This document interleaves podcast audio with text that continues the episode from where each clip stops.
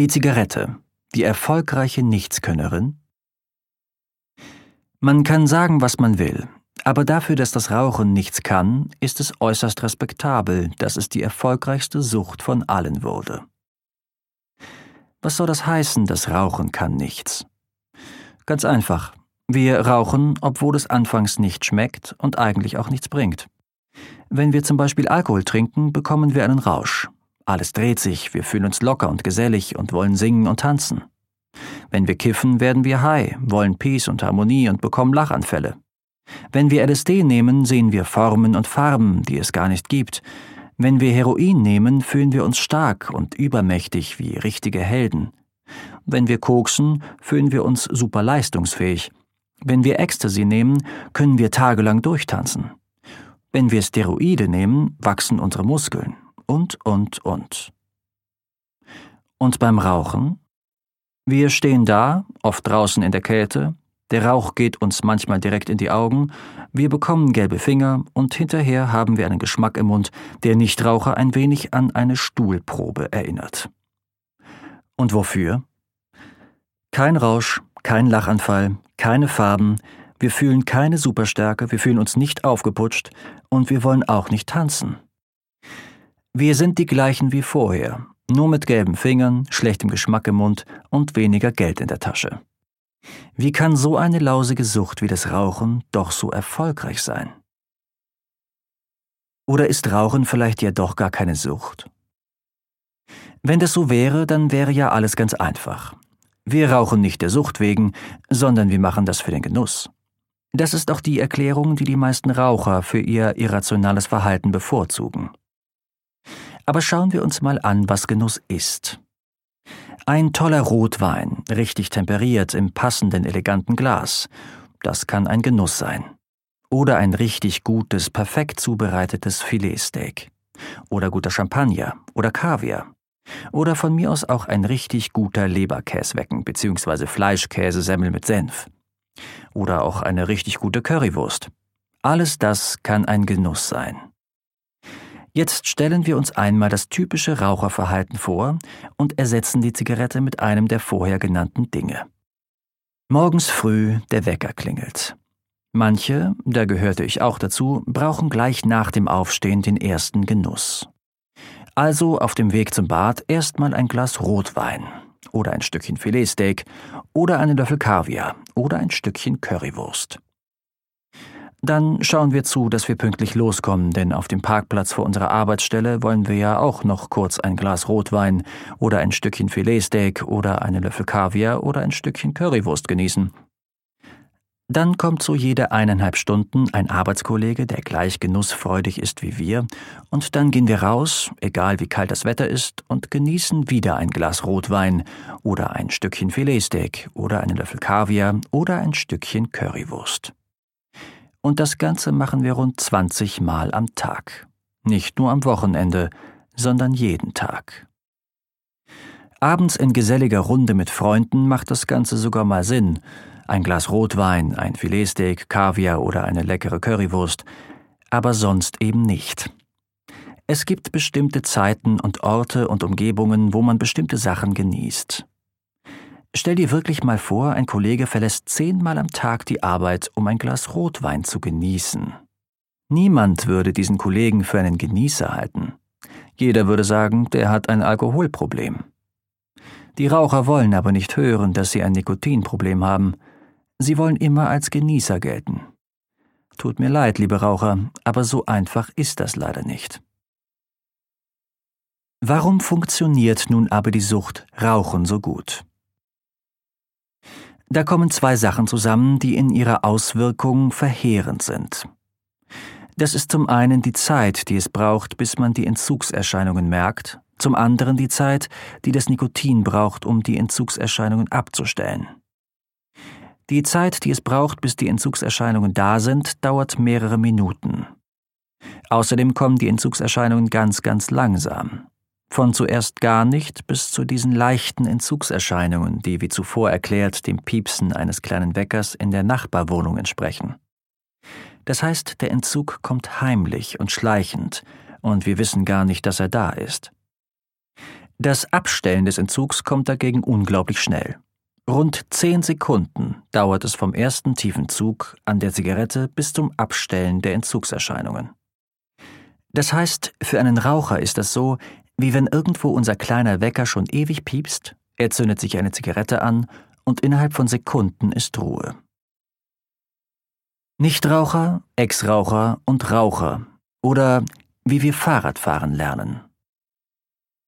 Die meisten von uns kennen Alan Carrs tolles Buch Endlich Nichtraucher. Ich habe dieses Buch gelesen und es hat mir sehr beim Aufhören geholfen, da es sehr schön die Funktionsweise des Rauchens erklärt. Allerdings ist es mir an manchen Stellen zu einfach gehalten. So bereits der Titel Endlich Nichtraucher. Denn eigentlich muss man zwischen noch nie Raucher und nicht mehr Raucher unterscheiden. Der klassische Nichtraucher ist für mich der noch nie Raucher. Der nicht mehr Raucher ist für mich der Ex-Raucher. Wodurch unterscheiden sich nun der Nichtraucher vom Ex-Raucher? Wir wissen ja nun, wie trickreich das Nikotin funktioniert. Die Entzugserscheinungen haben wir nur, weil wir selber dem Körper Nikotin zugeführt haben. Der Anstieg der Entzugserscheinungen ist aber so langsam und stetig, dass das unser Gehirn nicht dem Rauchen der vorherigen Zigarette zuordnen kann. Um zu lernen, müssen für unser Gehirn Ursache und Wirkung zusammenfallen. Tiertrainer wissen das zum Beispiel sehr gut. Sie wissen, dass wenn ein Tier etwas richtig gemacht hat, dass es idealerweise im gleichen Augenblick belohnt werden muss. Weil das nicht immer geht, Sekunden sind da schon ausschlaggebend, bedienen sie sich oft dem Klickertraining. Zuerst bekommt das Tier zu jedem Leckerli einen Klick. Dann weiß das Tier irgendwann, Klick ist gleich Leckerli, ist gleich gut. Dann kann der Trainer alle möglichen Sachen trainieren und es genügt der zeitgenaue Klick, um dem Tiergehirn einzuprogrammieren, was gut ist. Das Nikotin trainiert uns auf dieselbe Art und Weise. Da das Ende der Entzugserscheinungen so zeitnah mit dem Inhalieren des Zigarettenrauches zusammenfällt, lernt unser Gehirn, Zigarette tut gut. Was natürlich in diesem Augenblick auch stimmt, dass es uns nur wegen der vorherigen Zigarette schlecht geht, das bekommt unser Gehirn nicht auf die Reihe. Das heißt, es bildet hier keinen Zusammenhang. Nun wird also durch ständiges Trainieren dem Gehirn Folgendes beigebracht. Wenn man diese ganz leichten Entzugserscheinungen hat, also diese leichte Fahrigkeit, dieses nicht ganz vollständig sein, dann hilft es, wenn man Zigarettenrauch tief in die Lunge zieht.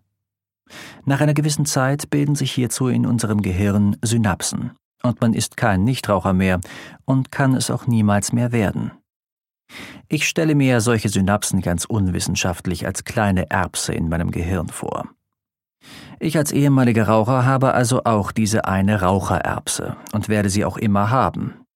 Das ist dasselbe wie Radfahren lernen. Auch hier muss unser Gehirn Zusammenhänge von sensorischen Eindrücken wie zum Beispiel ich kippe gerade nach links oder rechts mit bestimmten Aktionen wie zum Beispiel den Lenker nach links oder nach rechts bewegen verbinden. Am Anfang braucht das noch die volle Konzentration, aber irgendwann bilden sich durch die ständige Wiederholung Synapsen und unsere Hände wissen von alleine, was zu tun ist.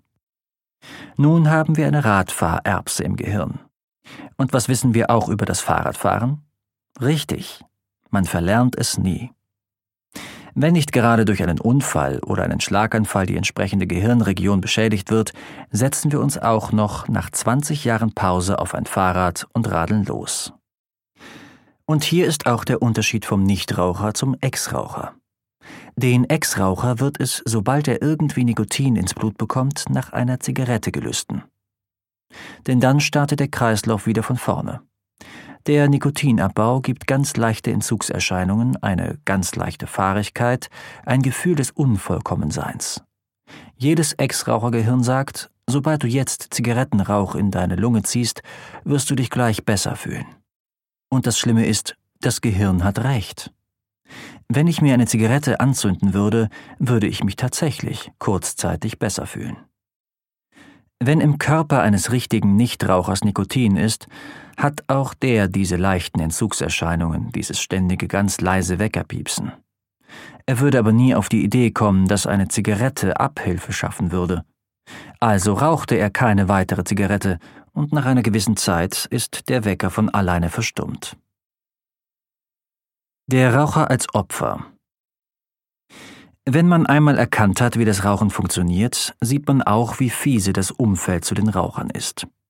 Der Raucher denkt ja, dass er ohne Zigarette unvollständig wäre. Wenn man ihm jetzt sagt, er muss mit dem Rauchen aufhören, dann meint er, dass er für den Rest seines Lebens sich in jedem Augenblick unvollständig fühlen muss. Das stimmt natürlich, wie wir jetzt wissen, nicht, denn nach spätestens einem Monat gibt es überhaupt keine Entzugserscheinungen mehr. Man hat nun für immer diese, nennen wir es mal, Vollständigkeit erreicht, die der Raucher nach dem Anzünden der Zigarette fühlt. Wenn man das als Raucher nicht weiß und sich dessen nicht bewusst ist, fühlt sich die Aussicht auf die rauchfreie Zukunft ziemlich bitter an. Dazu kommt die Tatsache, dass man ja schon seit Jahren raucht und eigentlich nichts wirklich Schlimmes passiert ist. Das bedeutet ja, wenn ich morgen auch noch rauche, wird auch nicht gleich etwas Schlimmes passieren. Übermorgen wahrscheinlich auch nicht und so weiter. Also ist es für einen Raucher schwer, den Zeitpunkt zu finden, ab wann für ihn das, so führt er es zumindest, schlechtere Leben ohne Zigarette starten soll. Alles, was ihm den nötigen Anstoß geben könnte, verweigert die Hilfe. Das beste Beispiel ist der Zigarettenpreis. Seit dem Zeitpunkt, als ich mit dem Rauchen aufgehört habe, das sind nun rund 20 Jahre, hat sich der Zigarettenpreis mehr als verdoppelt. Die Inflation betrug aber in diesem Zeitraum weniger als 50 Prozent. Die Preiserhöhung fand aber schleichend statt. Zuerst ist eine Kippe weniger in der Schachtel, dann eine weitere, dann noch eine und so weiter. Wenn dann vier bis fünf Zigaretten in der Schachtel fehlen, wird plötzlich der Schachtelpreis erhöht und gleichzeitig sind wieder mehr Zigaretten drin. Und dann geht es langsam wieder weiter mit der leerer werdenden Schachtel. Warum wird das so schleichend gemacht? Das ist ja klar.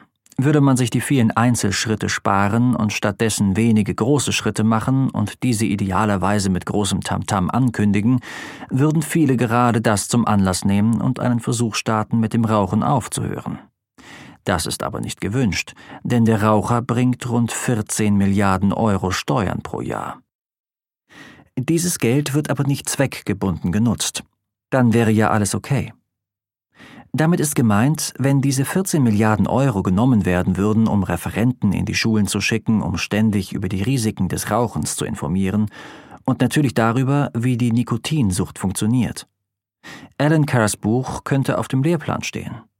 Oder dass es Unterstützung für Arbeitgeber gäbe, die ihre Mitarbeiter zur Raucherentwöhnung schicken. Oder, und das wäre eigentlich am allerwichtigsten, Nichtraucherseminare für Hartz-IV-Empfänger denn diese leiden am meisten unter der vorherrschenden Heuchelei. Diese Personen fühlen sich oft sowieso schlecht wegen ihrer Lebensumstände. Sie können sich so gut wie gar nichts leisten. Die Zigarette ist der vermeintlich einzige Luxus, den sie noch haben. Jetzt sollen sie, obwohl andere Personen sich das leisten dürfen, selber darauf verzichten. Dann kommen noch alle mit der großen Vorwurfskeule und sagen, ja, wenn die Hartz-IV-Leute sich noch das teure Rauchen leisten können, dann müssen die ja genügend Geld haben. Deshalb sollten gerade diese Personen aufgeklärt werden, dass Nichtrauchen kein Verlust, sondern ein Gewinn ist. Es muss doch schrecklich sein, den ganzen Tag zu Hause vor dem Fernseher zu sitzen und bei jeder Zigarette geht das Spiel von vorne los. Man raucht jetzt diese Zigarette und wird vom Nikotin bzw. vom Gehirn dafür belohnt. Raucht man die Zigarette nicht, spart man sich vielleicht jetzt 20 Cent. Dafür fühlt sich das Jetzt, der aktuelle Augenblick und das Nachher und auch das Später schlecht an. Also wartet man noch eine Weile und zündet sich dann eine an. Nun hat man das Problem gerade mal für rund zehn Minuten gelöst. Man ist nun 20 Cent ärmer und ist nun gleich weit wie zuvor. Das Spiel geht wieder von vorne los. Ich stelle mir bei diesem Thema immer den Finanzminister vor. Der steht dann in meiner Vorstellung da mit eingezogenem Kopf, fiese lachend mit Hörnern am Kopf und rot leuchtenden Augen. Denn dank der Zigarette nimmt er 14 Milliarden Euro direkt ein und hat ein Totschlagargument, wenn jemand behaupten möchte, der Hartz-IV-Satz wäre zu gering. Wenn diese Personen sich immer noch den unnötigen Luxus des Rauchens gönnen können, kann das Geld nicht zu knapp sein. Mathematisch gesehen stimmt das auch. Ein Raucher verraucht ganz schnell mal drei Hartz-IV-Monatssätze pro Jahr. Sie haben aber nicht zu viel Geld, sondern sparen sich das woanders weg, wo es sinnvoller ausgegeben werden würde. Hochwertigere Lebensmittel, mal ein Kinobesuch, ein kleiner Urlaub und so weiter. Es ist tatsächlich so, dass man pro vier Schachteln Zigaretten einmal anständig in einem Restaurant essen kann. Auch bei einer Familie gilt, wenn beide Eltern ihr Geld auf die Seite legten, könnte man locker einmal in der Woche zum Essen gehen. Zu oft sitzen gerade diese Personen mit schlechtem Gewissen da und schleppen sich von Zigarette zu Zigarette und sind innerlich sauer auf sich selbst, weil sie genau wissen, ich habe eine große Mitschuld an meiner finanziell angespannten Situation. Ein weiterer Beweis, wie heuchlerisch mit den Rauchern umgegangen wird, sind die Ekelbilder auf den Zigarettenschachteln. Als ob jemand mit dem Rauchen aufhören würde, nur weil er diese Bilder sieht. Der beste Beweis, dass das eben nicht funktioniert, ist ein Blick auf den Eingangsbereich von Lungenkliniken. Da sitzen so viele Schwerkranke, die als erstes, wenn sie es irgendwie wieder können, vor die Tür gehen und eine Zigarette rauchen. Wenn einen die eigene Krankheit oder auch die der Leute in der direkten Umgebung nicht vom Rauchen abhalten, wie sollen es dann die Ekelbilder schaffen? Diese Ekelbilder drängen nur die Raucher tiefer in die Schuldgefühlecke, weil die ganzen Nichtraucher sagen, nur wegen euch müssen wir und vor allem unsere Kinder an jeder Supermarktkasse verfaulte Körperteile anschauen. Das wahre Gesicht zeigen die Verantwortlichen aber sobald konkrete Maßnahmen ergriffen werden sollen. So hat vor einer Weile ein Politiker, dessen Name und Parteizugehörigkeit ich leider nicht mehr weiß, zu einem vorgeschlagenen kompletten Werbeverbot für Tabak gesagt, wir müssen aber auch an die Millionen Arbeitsplätze denken, die von der Tabakindustrie abhängen. Da sind mir gleich zwei Sachen durch den Kopf geschossen. Will der tatsächlich behaupten, dass eine Million Arbeitsplätze in Deutschland vom Tabak abhängen? Eine Million? Also rund jeder 40. Arbeitsplatz hängt von der Tabakindustrie ab? Da ist doch mit Sicherheit jeder Kassierer einer Tankstelle mit eingerechnet, der auch Zigaretten verkauft. Oder die Zahl ist einfach frei erfunden. Viel wichtiger ist allerdings, wie kommt jemand dazu zu sagen, wir müssen auf die Arbeitsplätze schauen? Heißt das, wir wollen das Rauchen gar nicht loswerden? Warum dann das Ekelbilder und Tabaksteuererhöhung getue? Das macht einfach alles keinen Sinn. Wenn man dann aber zum Beispiel sieht, dass für das Mittelstandsfest einer unserer großen Volksparteien der Verband der Tabakindustrie Sponsor ist und sich noch die 14 Milliarden Steuern vor Augen führt, macht das plötzlich doch Sinn. Ende zweiter Teil. Ich hoffe, dir gefällt die Art und Weise, wie ich erkläre, warum Menschen rauchen, und dass du zum Schluss auch erfährst, wie man ganz einfach damit aufhören kann. Lerne im dritten Teil, welche Rauchertypen es gibt, wie man das Rauchen aufhört und wie sich das für mich angefühlt hat. Möchtest du mich unterstützen? Das wäre großartig. Ich möchte noch so vieles verbessern und diesen Text auch in andere Sprachen übersetzen und aufnehmen lassen. Meine Bankverbindung? Martin Räth, also R-A-E-T-H. Die IBAN ist DE 87 65 05 0110 0112 3994 96. Die BIC ist Solades 1 Groß R Groß V Groß B. Oder schau nach auf www.stopp-das-piepsen.de.